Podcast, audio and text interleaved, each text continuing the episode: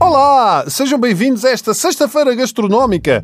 Passámos a semana inteira a falar dos piores pratos do mundo e eu digo já que estaria disposto a dar, na loucura, 20 euros a quem conseguisse provar tudo aquilo que por aqui passou.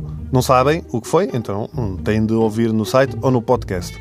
Começámos a semana com uma história pessoal e terminamos com outra. Então é assim, nos anos 90, os meus pais viajaram até à China e contava à minha mãe que na rua via os miúdos a saírem da escola em direção a umas barraquinhas, todos contentes, é! tal como nós o fazíamos, não é? Mas enquanto eu ia comprar um chapéu de chuva, de chocolate, não é? Ou bombocas, com o que é que estes miúdos se deliciavam? Com ovos de galinha, pato ou ganso, apodrecidos e enterrados em cinzas, lama ou estrume durante uns bons 100 dias. Olha que bom, hã?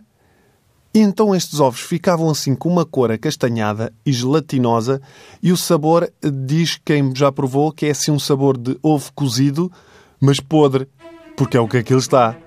É assim ovo cozido extremamente forte e também assim com um sabor meio amoniacal. Mas o cheiro é de tal forma intenso que os meus pais contavam que as ruas todas cheiravam aquilo, ao ponto de irem comer a uma cadeia de fast food e parecer que continuavam na barraquinha. E na verdade, Vamos lá pensar uma coisa. Mesmo assim, estes ovos, não seria isto muito mais saudável do que muitas das porcarias que nós comíamos à saída da escola?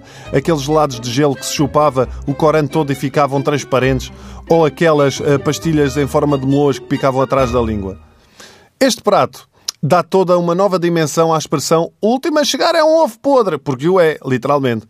Podem ser usados como entradas, cortadinhos e muito bonitinhos porque são esverdeados. Podem ser usados como prato principal, sopas e podem ser usados sobretudo para afastar pessoas da nossa vida.